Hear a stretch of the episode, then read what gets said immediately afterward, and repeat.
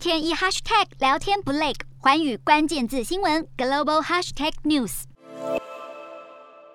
一道道闪光划过，下一秒在地面爆炸开来，俄军发射如烟火般的炮弹，持续轰炸乌克兰南部港口城市马利波的亚速钢铁厂。这家钢铁厂在乌俄战争前是世界重要的钢铁供应者，尽管工厂还没有脱离战火，但为了尽快复工。已经在乌克兰其他地方另起炉灶恢复生产，而乌克兰总统泽伦斯基表示，当局正持续与俄方协调，希望营救受困在钢铁厂内的民众和士兵。根据英国情报显示，俄罗斯入侵乌克兰后，已经损失了约三分之一的地面部队，且在与马利波相邻的乌东顿巴斯地区，攻势失去动力，大大落后于原先计划。反观乌克兰，面对俄罗斯大军的入侵，不仅连连重挫俄军攻势，还越打越好。乌克兰国防部长列兹尼科夫更表示，将动员百万大军对俄军展开大规模反攻，以赢得这场战争的全面胜利。